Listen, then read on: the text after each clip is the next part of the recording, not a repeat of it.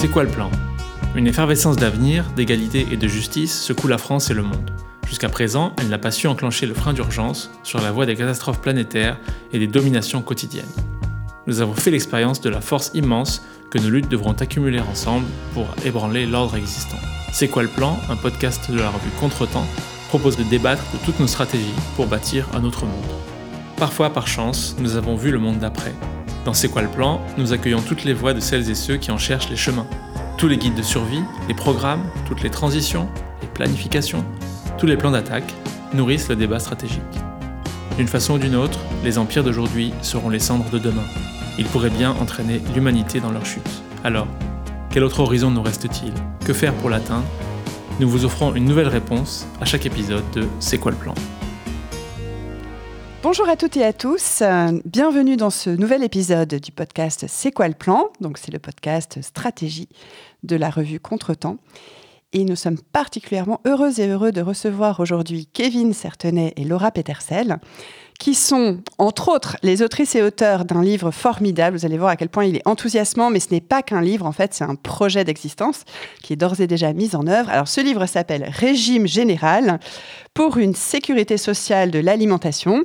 Donc, régime général, comme le précise la quatrième de couverture, n'a pas pour objectif de nous mettre tous euh, au régime, mais euh, justement de nous proposer euh, une véritable émancipation sur la question si politique euh, de l'alimentation, comment retrouver euh, une souveraineté alimentaire, une autosuffisance alimentaire. Et c'est un magnifique euh, projet, encore une fois, d'existence qui permet en fait de relier tous ceux qui animent véritablement Laura et Kevin, des engagements, alors je vais dire beaucoup anti, mais pas seulement, des engagements antiracistes, anti-colonial, décolonial, anti-capitaliste, féministe bien évidemment, et on va revenir euh, sur chacun de ces aspects. Et il ne s'agit pas juste d'égrener des adjectifs, hein, mais vraiment de montrer la consistance de ce projet.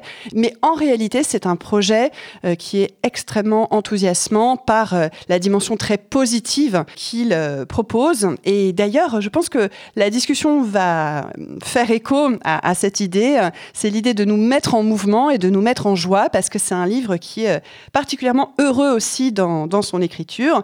Donc le but, hein, c'est euh, euh, de lutter contre nos propres euh, dépressions dans une certaine mesure. Et c'est aussi le, début du livre. Voilà, c'est, on ne va pas simplement céder à la résignation, bien loin de là, mais on va essayer de travailler justement à une alternative qui part du fameux déjà là.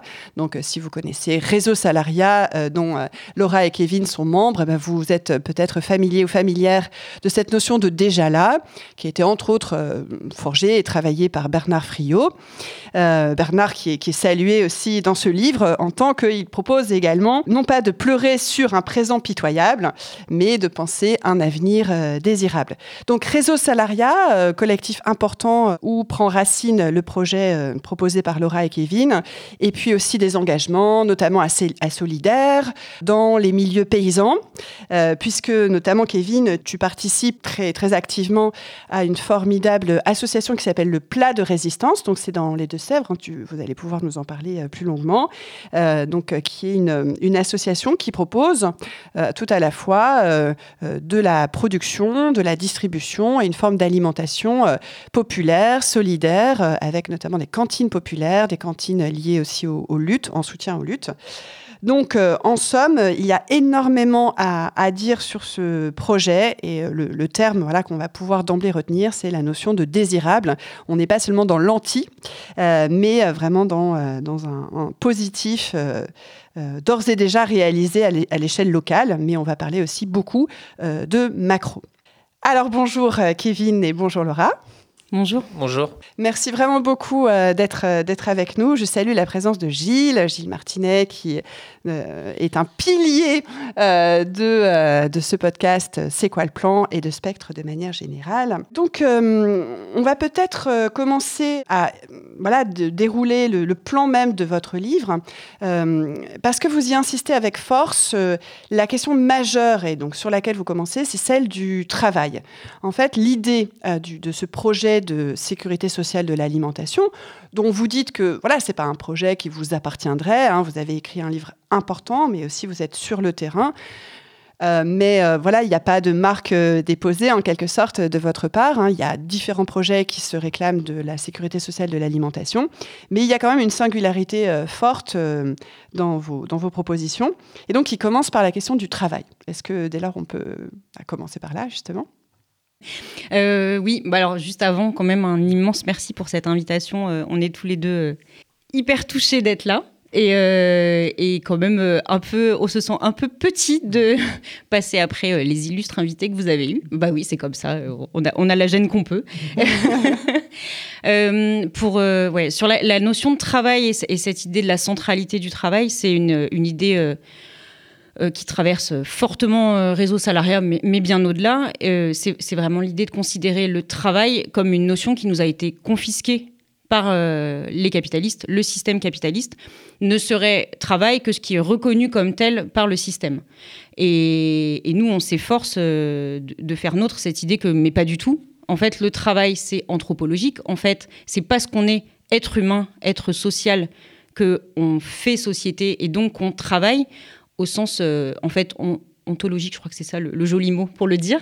Euh, c'est vraiment cette idée que, en fait, c'est qu'en tant qu'être humain qu'on travaille. Et quelque part, peu importe ce qu'on fait de nos journées. Euh, et du coup, si on dit ça, alors la question du salaire et du salariat devient bien un droit politique, un, droit à être reconnu comme travailleur, travailleuse. Et c'est ce que nous apprend le régime général de sécurité sociale.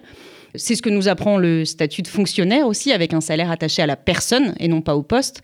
Et c'est ce que nous apprennent les féministes, avec euh, toute la réflexion et l'approche sur le travail ménager, sur cette notion de travail invisible, de travail gratuit, euh, et qui, est en fait immensément puissante euh, de se réapproprier cette idée que, en fait, on travaille quand bien même le système, euh, qui soit capitaliste, qui soit patriarcal, qui soit euh, raciste, ne, ne, nous reconnaît pas comme travailleurs, travailleuses.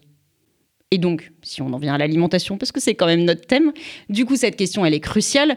elle est cruciale parce qu'en fait, qui a la charge de nourrir le monde, au sens extrêmement large de cette expression, en fait, de tout temps, ça porte sur les femmes la classe des femmes. Euh, et c'est pour très majoritairement un travail qui n'est pas du tout reconnu économiquement. Et quand il l'est, c'est de manière extrêmement dévalorisée.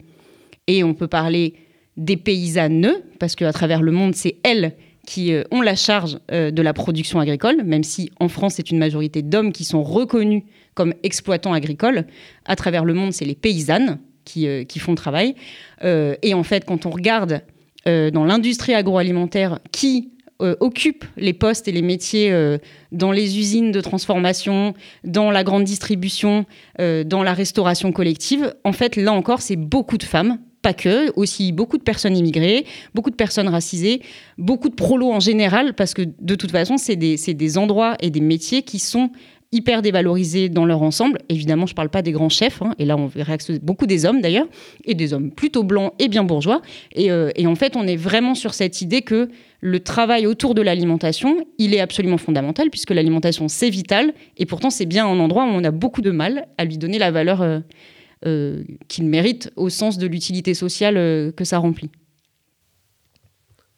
Ouais, et puis bah, par rapport à oui, le fait d'accentuer et de commencer par cette question du travail, c'est que, bah, comme tu l'as dit en introduction, cette, idée de sécurité sociale de l'alimentation, on peut l'attraper en fait par plein de bouts, que ce soit euh, ce qu'est aujourd'hui l'aide alimentaire dans le système économique capitaliste lié à l'alimentation, on peut l'attraper par les conditions des paysans, euh, paysannes euh, qui n'arrivent pas à vivre de leur métier mais par des rencontres, notamment d'une chercheuse, Dominique Paturel, qui insiste sur la question de l'alimentation, qui n'est pas uniquement d'un côté le constat du côté de la production avec les paysannes et les paysans, et de l'autre côté la consommation euh, avec qui consomme et qui n'a pas accès en fait et qui, n'a pas le choix en fait de la de ce qu'on mange.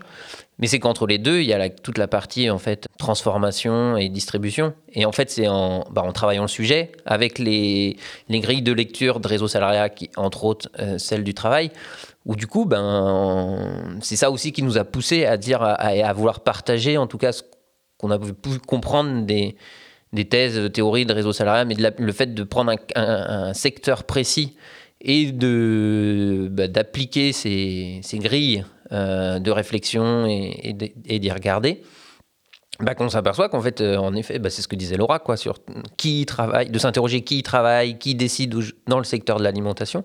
Et ben, on voit très bien qu'en fait, c'est une majorité de, de femmes, de, personnes racisées, exilées, et qui sont dans cette partie de transformation-distribution. Et aujourd'hui, où est-ce qu'il est le pouvoir économique sur la question de l'alimentation? Il est à cet endroit-là. Et donc d'où pour nous l'importance d'insister sur euh, comment est-ce qu'on reprend la main sur l'ensemble de la filière et sur le travail pour s'attaquer euh, au système économique actuel et pas de taper euh, au début et à la fin sans s'interroger sur toute la filière. quoi. Mmh. Oui, alors euh, on peut préciser du coup, euh, grâce à ce premier axe, que votre livre, il est très documenté sur les ravages euh, du capitalisme, notamment agroalimentaire. Hein. Donc c'est un ouvrage qui est très précis sur les données, qui est très à jour aussi sur toutes ces, toutes ces informations. Je, vais en préciser quelques-unes, qui est un ouvrage aussi donc plein d'alternatives. Hein. donc on va y revenir dès ce, premier axe sur la question du travail, et qui est aussi, enfin, ce qui me fera beaucoup, et j'adore ce livre, vous le savez, mais hein, je voudrais vraiment euh, le partager aussi ici. J'adore ce livre parce que bon, à la fois pour euh, le fond, la consistance vraiment euh, très très dense du projet, et puis et pour son mélange de, grande détermination. Euh, détermination, encore une fois, heureuse, quoi. C'est-à-dire, il y a vraiment une volonté de développer une joie, quoi, une joie de l'émancipation. Et en même temps, il y a beaucoup d'humilité. Enfin, voilà, vous, vous, parlez aussi de, tâtonnement, etc. Enfin, et c'est un mélange qui est euh, d'une grande justesse, je trouve. Et encore une fois, c'est pas comme si vous théorisiez en chambre, quoi. Vous avez vraiment déjà accumulé beaucoup d'expérience, pas seulement par les lectures, mais par, par les pratiques et par les pratiques concrètes de solidarité.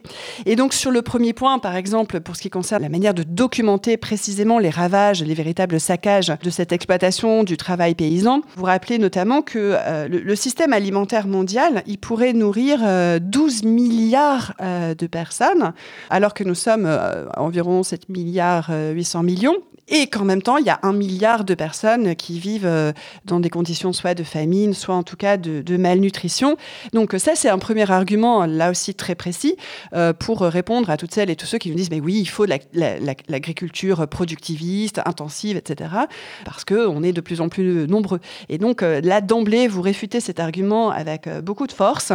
Et notamment, j'ai noté que, on apprend beaucoup de choses. Hein, et, et, par exemple, y compris dans notre vocabulaire quotidien, c'est pas juste une question de mots, hein, c'est pas juste une question de sémantique, mais au sujet aussi des rapports que en général on appelle sud-nord, nord-sud, on parle du nord global, du sud global, vous vous dites non mais ça va pas en fait cette formulation et vous pouvez vous préférez parler de pays surexploités et de pays colonisateurs. Et je trouve qu'il y a une grande finesse à chaque fois euh, dans votre manière de poser euh, les notions et encore une fois avec euh, beaucoup de, fermeté. Alors justement, vous rappelez parmi les choses que vous documentez avec cette précision que j'ai déjà évoquée que notamment le travail forcé, il existe encore sur cette planète hein, qui est référencée par l'OIT notamment, hein, l'Organisation internationale du travail il y aurait plus d'un million de personnes sur cette planète qui subiraient une forme de, nouvel esclavage, hein, et en particulier donc dans le secteur de la paysannerie. Et puis avec, euh, bien sûr, on le sait, d'immenses euh, multinationales qui sont hyper exploiteuses. Alors il y a une, des choses, enfin il y en a, il y en a 100 qui m'ont frappé dans le livre, mais y compris c'est une, une, notion que je n'avais jamais, à mon âge, rencontrée.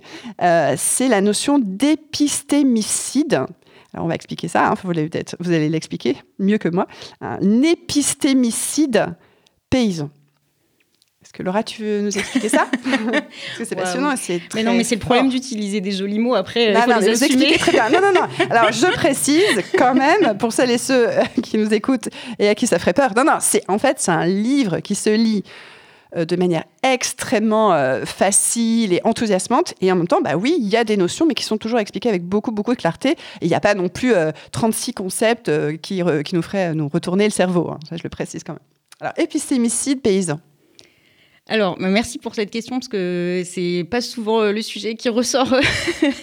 en fait, avec Kevin, on a été hyper euh, happé par cette découverte de cette notion-là, qui, si je me trompe pas, euh, vient des décoloniaux, et qui est vraiment cette idée de dire que, à côté des phénomènes génocidaires et qui vont toucher euh, potentiellement exactement les mêmes populations, en fait, c'est pas seulement un anéantissement volontaire des corps humains, mais c'est aussi un anéantissement, une disparition de, tous les savoirs, les pratiques et de la réappropriation également.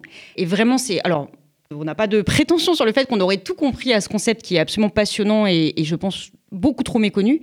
Mais par contre, ça nous a fait super écho euh, à des discussions qu'on a avec Kevin et, je vais le laisser parler, mais Kevin se, revendique paysan au sens d'une classe paysanne qui est, euh, selon nous, en voie de disparition euh, dans les pays colonisateurs.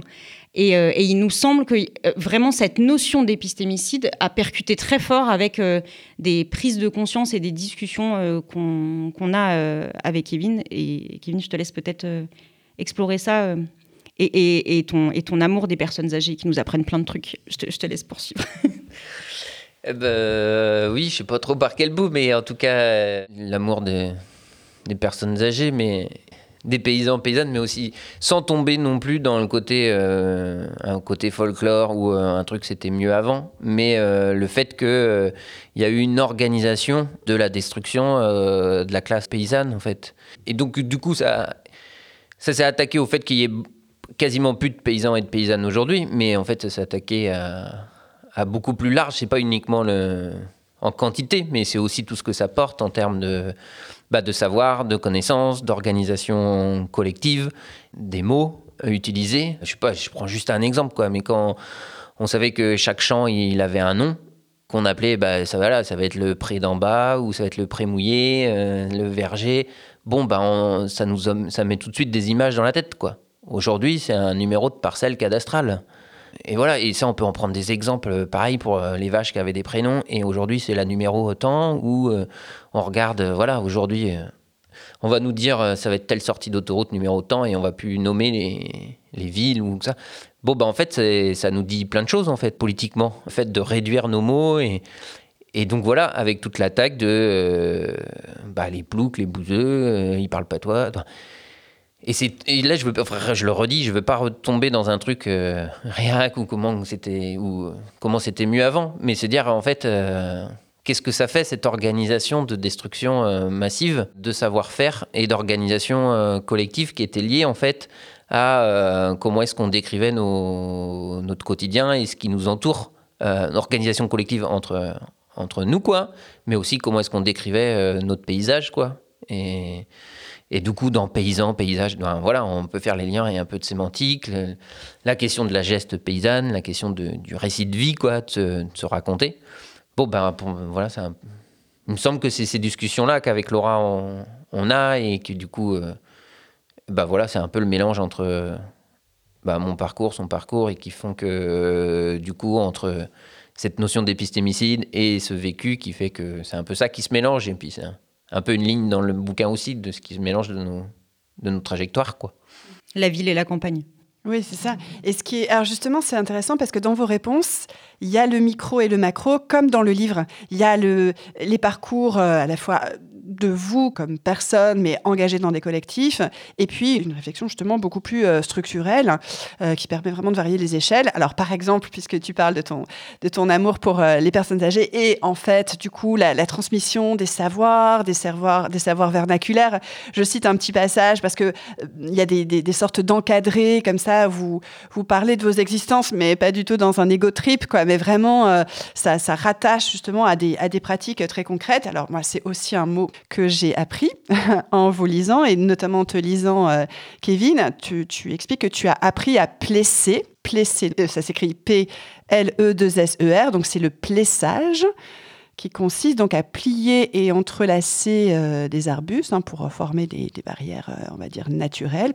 Donc ça, c'est un exemple euh, très concret justement de, de, pratiques avec des savoirs qui se transmettent, d'où en effet la question de l'épistémé. Alors épistémé, voilà, comme vous l'avez rappelé très bien, hein, un ensemble de savoirs, un ensemble de connaissances. Et puis en même temps, bah, ça se rattache à des mouvements émancipateurs qu'on va retrouver par exemple en Inde, où la question de l'écoféminisme, par exemple, des féminismes dits de la subsistance bah, vont euh, revaloriser justement énormément euh, ces, savoirs vernaculaires en montrant que bien loin de l'agriculture productiviste et intensive, justement une agriculture euh, très fine dans ses savoirs et très fine aussi dans ce que tu viens décrire, Kevin, c'est-à-dire voilà le rapport très concret à, la terre, y compris dans la façon de, la nommer, de la désigner et d'aimer le vivant. En fait, voilà, ça renvoie aussi à, à beaucoup d'autres cultures et c'est ça qui est très beau dans votre livre, c'est cette façon d'articuler des choses qui sont très concrètes, qui peuvent se passer dans les Deux-Sèvres, comme comme c'est le cas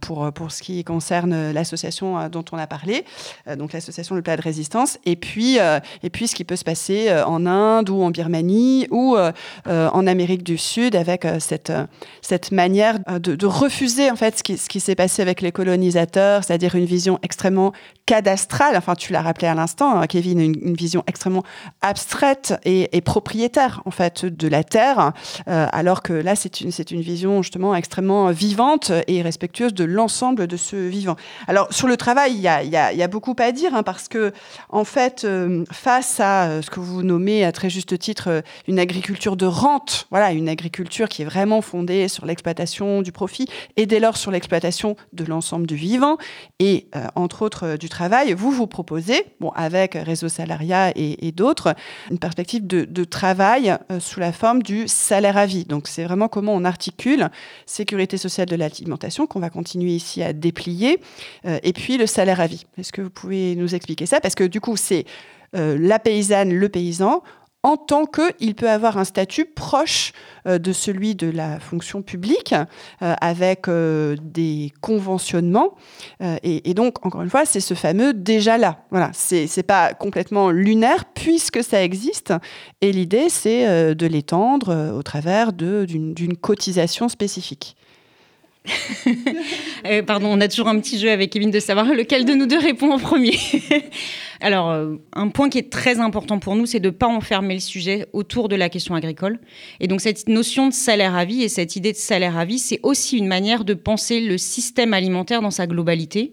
Alors, on est sur une idée de sécurité sociale de l'alimentation ce que le régime général de sécurité sociale vient nous apporter euh, en termes de subversion du système capitaliste, en tout cas c'est comme ça qu'on se le raconte à Réseau Salariat, bon, enfin on n'est pas les seuls, c'est vraiment cette idée qu'il y a de la reconnaissance euh, de travail hors de l'emploi grâce à la cotisation sociale.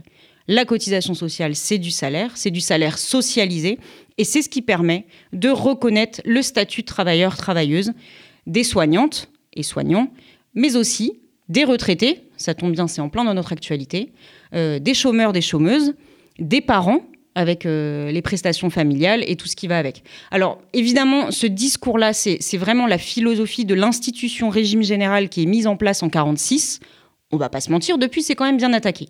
Mais n'empêche que c'est hyper important de se, se mettre euh, dans cet état d'esprit-là parce que la cotisation sociale, c'est ça que c'est c'est du salaire qu'on met en commun et qui reconnaît du travail là où le système capitaliste voudrait bien qu'on ne le voit pas, le travail. Et du coup, sur la, thématique de l'alimentation, euh, qui est donc cette idée de sécurité sociale de l'alimentation, c'est vraiment cette conviction forte qu'on a besoin de reconnaître le travail de l'ensemble des travailleuses et travailleurs de la filière, et pas uniquement dans les champs, mais bien tout au long de la filière. Parce que si au niveau international, c'est encore la paysannerie qui nourrit euh, la plupart euh, de la population, dans nos pays colonisateurs, et on va pas se mentir, c'est quand même ce qu'on connaît le mieux. Euh, alors le on, là, c'est Kevin et moi. On est quand même plutôt assez ancré euh, au niveau de la France, euh, mais on en a conscience, c'est déjà un bon début. Et, du coup, c'est, vraiment cette idée de, en fait, 90% de la nourriture consommée en France provient de l'industrie agroalimentaire. L'industrie agroalimentaire, elle est traversée d'enjeux mondialisés, globaux, donc on retrouve la dimension internationale à cet endroit-là. Et du coup, cette idée de salaire à vie, c'est de reconnaître euh, le travail des personnes qui bossent sur l'ensemble de la filière. Et euh, un salaire à vie, ça veut dire un salaire qui est attaché à la personne, quel que soit ce qu'elle fait de ses journées.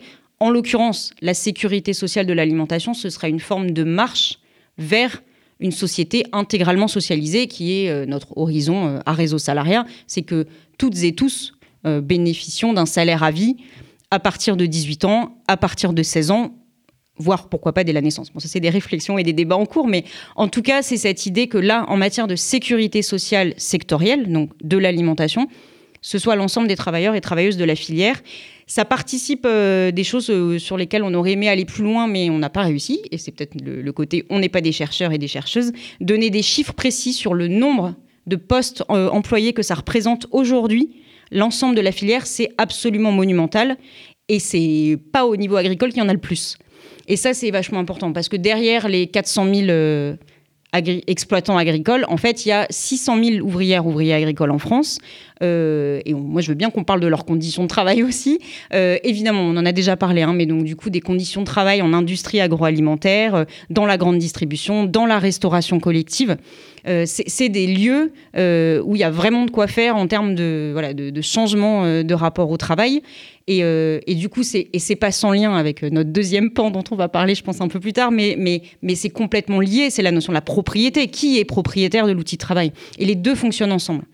Euh, et, donc cette idée de reconnaître un salaire à vie à l'ensemble des travailleurs et travailleuses de la filière, et c'est peut-être là où on peut faire un parallèle avec ce qui existe dans la fonction publique, c'est cette idée aussi d'avoir un statut attaché à sa personne, mais qui permet une circulation euh, dans cette filière-là. Donc peut-être qu'à un moment donné, je suis plutôt du côté de la distribution, mais à un autre moment de ma vie, eh ben, je serai peut-être plutôt du côté production, et à un autre moment, je serai peut-être encore ailleurs.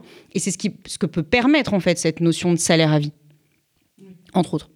Et d'ailleurs, en fait, ce que, vous, ce que tu viens de rappeler, Laura, sur le fait qu'il y a un ancrage dans un pays colonisateur qui est la France, et en même temps, il y a un fort anti-impérialisme, il me semble, dans, votre livre. Alors, on a parlé déjà de l'anticolonialisme et même de la pensée décoloniale, mais il me semble qu'il y a une, une, dimension très profondément internationaliste au sens des solidarités internationales concrètes, parce que là, ce projet, il permet aussi de lutter contre justement ces formes d'impérialisme et qui ne sont pas uniquement des formes, on va dire, guerrières euh, au sens euh, militaire du terme, mais guerrières également au sens euh, justement de, de la prédation. Et donc, en fait, ce livre, il est, profondément, encore une fois, ancré dans différentes échelles.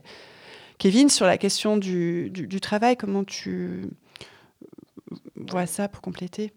Bah en tout cas, c'est cette question de. En revendiquant un salaire à vie pour euh, les travailleuses travailleurs de, l'ensemble des filières, c'est au fait d'être aussi sur la proposition, dire euh, on va arrêter d'être sur la défensive mais, euh, et de pas se faire euh, attaquer, mais c'est dire comment est-ce que nous on attaque et que du coup, dans l'idée de dire en fait c'est sur ces questions bah, du travail et, de celles qu'on va aborder après la propriété qu'on a envie de contribuer à participer à un rapport de force en fait sur ces discussions-là et pas, et pas forcément sur d'autres discussions comme ben, ça pourra y venir, quoi, la qualité de l'alimentation, ou en tout cas de manière plus abjecte, la couleur du paquet, etc. Nous, ça nous Là, décider de la couleur du paquet, ça ne nous intéresse pas, mais par contre, décider de comment est-ce qu'on travaille, comment est-ce qu'on s'organise euh, et comment est-ce que la société reconnaît les travailleurs, travailleuses de, de l'ensemble de la filière, c'est dans cette conquête de nouveaux droits sociaux, en fait, sur lesquels on a envie de, bah de, de, contribuer.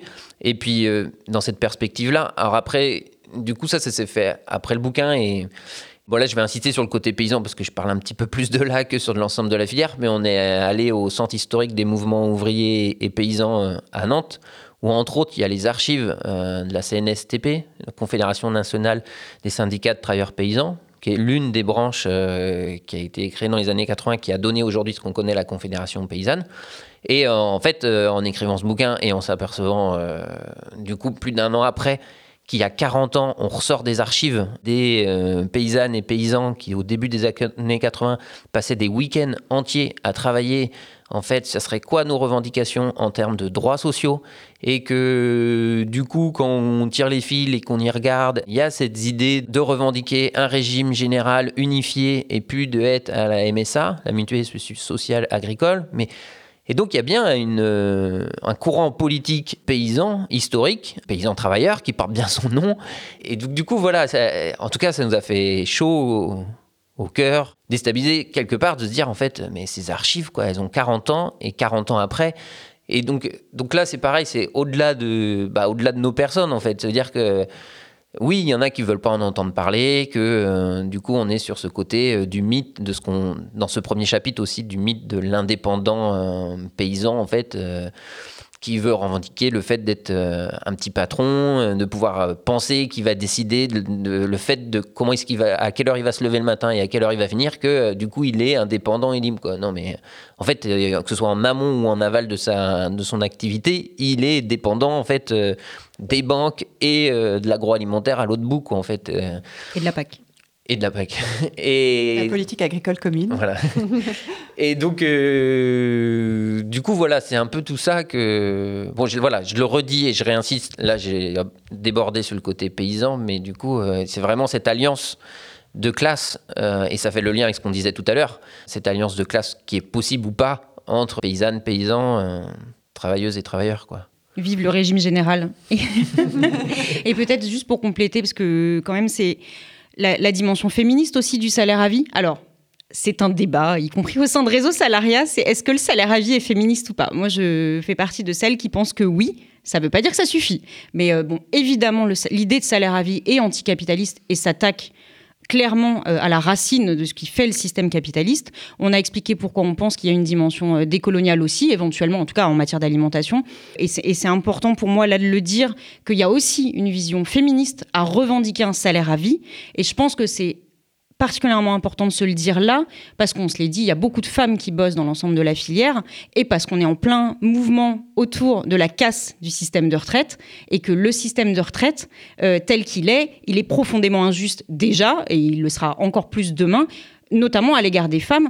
Alors, pas la philosophie du système de retraite, c'est comme on se l'est dit, c'est en fait déjà une forme de début de salaire à vie, mais, euh, mais c'est... Euh, euh, en fait, euh, avec ces logiques d'annuité, ces logiques de recul d'âge de, départ euh, à la retraite, en fait, ça pénalise en particulier, mais pas que, mais en particulier les femmes.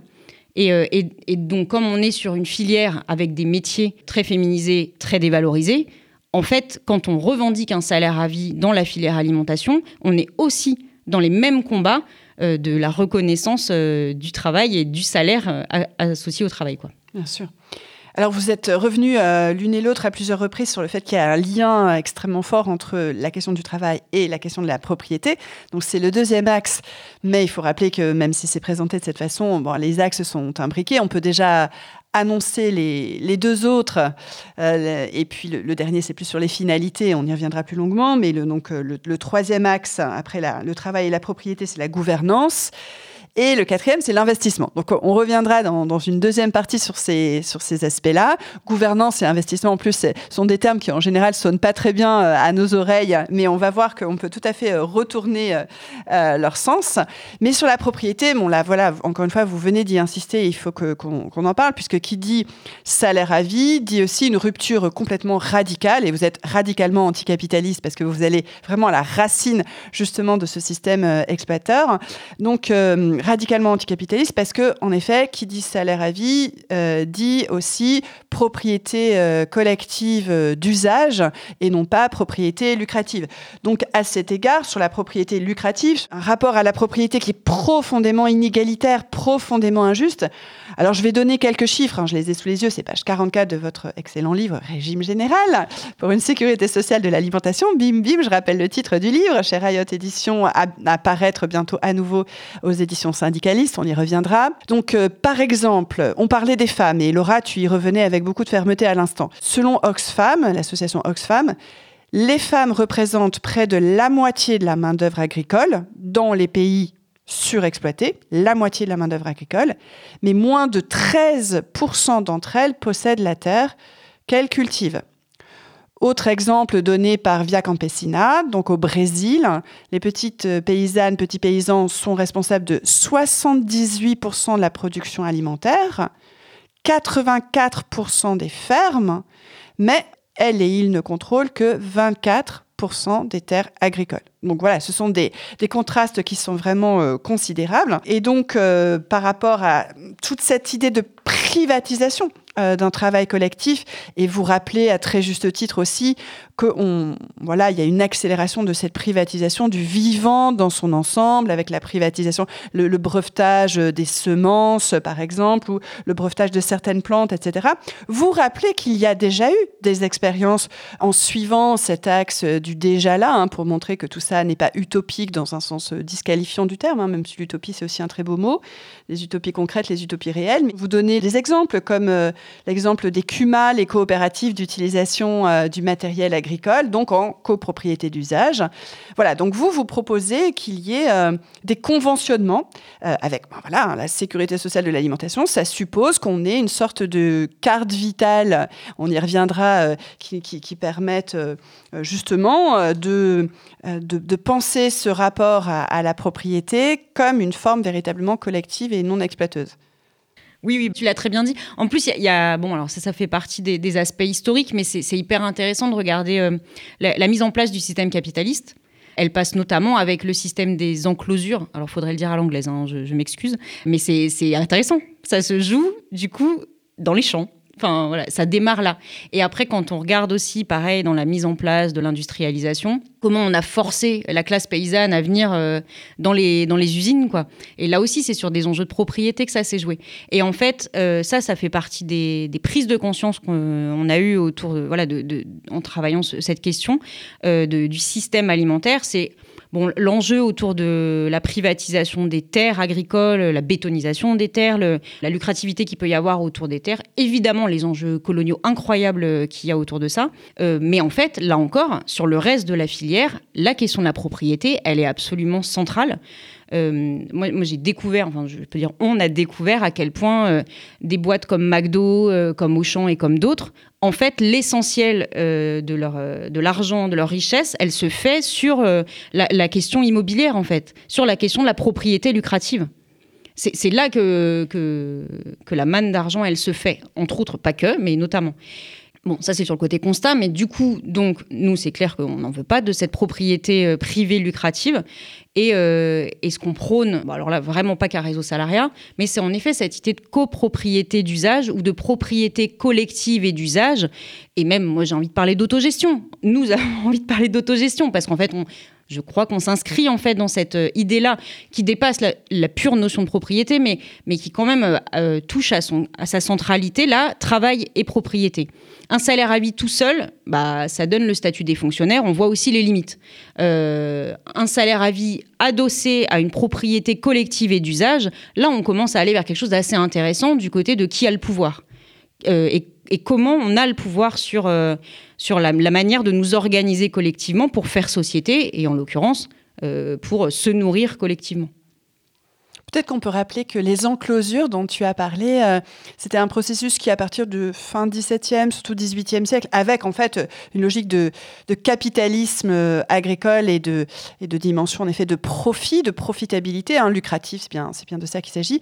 ça, a consisté à, mettre en cause euh, radicalement les, ce qu'on appelait les communs, voilà, les, les communs, les biens communaux, les, les, lieux où on pouvait mettre en pâture, voilà, de manière collective à l'échelle des, communes. Et donc là, les, propriétaires fonciers ont décidé de mettre en cause euh, cette dimension euh, commune et partagée et en, faisant en fait, euh, bah, en closure, c'est des enclos, en dressant des haies, etc. Donc encore une fois, en, faisant de la terre un, cadastre avec une logique de prise de possession.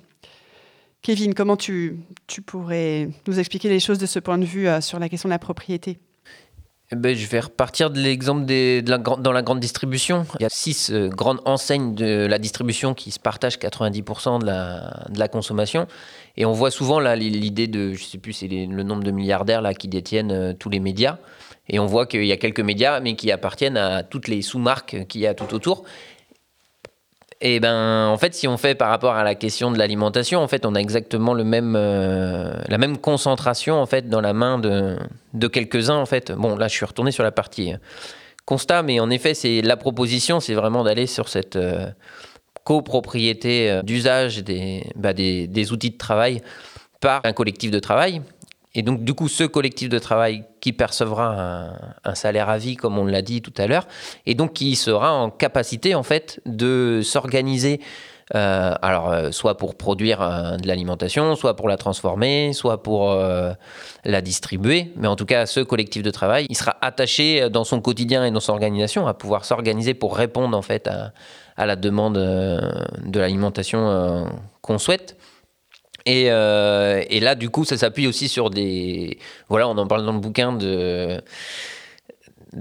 on rigole en fait parce qu'il y a Laura qui m'a mis 1336 sur l'anti-papier et donc du coup euh, c'est pour faire écho en fait à une lutte syndicale euh, dans le sud de la France et qui est voilà le, la marque 1336, la SCOP T, qui a mené une bataille contre Unilever et en fait, cette bataille était de 1336 jours euh, de grève, en fait. Et du coup, ils ont récupéré l'outil de travail euh, et qui continuent de produire, en fait, ces euh, tisanes et, et Et du coup, voilà, on s'appuie, essaye de s'appuyer sur ces, bah, ces expériences et, ces luttes-là aussi. Et après, j'ai envie d'enrichir aussi ce truc autour de la propriété bah, par les rencontres qu'on a fait là depuis un an en, baroudant depuis la, sortie du bouquin et entre autres aussi de faire référence à un autre livre qui est Habiter sans posséder qui est en fait en lien avec du coup après qui s'est créé la, foncière antidote où il parle aussi de ces questions de propriété d'usage et aussi une autre. Euh, donc là, c'est un autre, statut, un statut associatif qui est le, CLIP, qui est une fédération de lieux en, propriété d'usage, qui, euh, voilà, c'est. C'est sur quelques lieux, mais en tout cas, ce qui me semble intéressant, c'est de venir questionner en fait euh, bah, cette question de la propriété d'usage et quelle philosophie on en a, ça serait quoi aujourd'hui, et donc voilà, et donc c'est là où nous on se rapproche sur ces questions de bah, que c'est en lien avec un outil de travail et comment est-ce que euh, les personnes qui, sont sur, cet outil de travail s'organisent en fait euh, pour produire quoi. Et, peut-être juste aussi pour euh, par rapport à du coup la lutte majeure voilà des salariés de la Scopti, en fait, c'était aussi de revenir sur cette notion de coopérative qui peut être tout à fait piégeuse. Euh, parce que bah, voilà, quand on parle de copropriété d'usage, en fait, on parle de coopérative, mais pas n'importe quelle coopérative, de bien de coopérative ouvrière de production. Alors peut-être qu'aujourd'hui on dirait coopérative salariale de production, mais, euh, mais c'est cette euh, notion de coopérative qui est fondamentale pour nous sous cet angle-là. Et là aussi, dans l'histoire, et notamment au 19e siècle, il y a eu beaucoup de coopératives qui se sont montées autour de la question alimentaire, en fait. Euh, la, thématique de l'alimentation, elle est, assez magique pour ça. C'est qu'elle est vitale, donc elle nous concerne toutes et tous. Euh, c'est que c'est un lieu euh, incroyable pour analyser l'état absolument dégueulasse de notre société, mais c'est aussi un lieu où se vivent des, luttes, des expérimentations. Et des euh, et des projets, enfin voilà, hyper intéressant. Et donc sur cette euh, voilà notion de coopérative, euh, je voulais juste insister là-dessus. Société coopérative ouvrière de production, c'est bien celle-là qui nous anime parce que bah voilà, en alimentation, on a eu d'autres exemples de coopératives qui ont donné des résultats qu'on peut discuter, comme par exemple le Crédit Agricole. Mm. Absolument.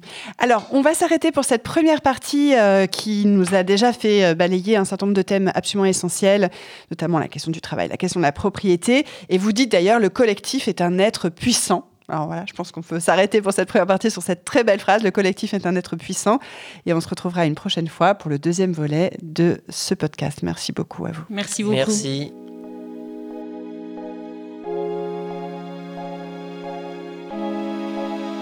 Spectre.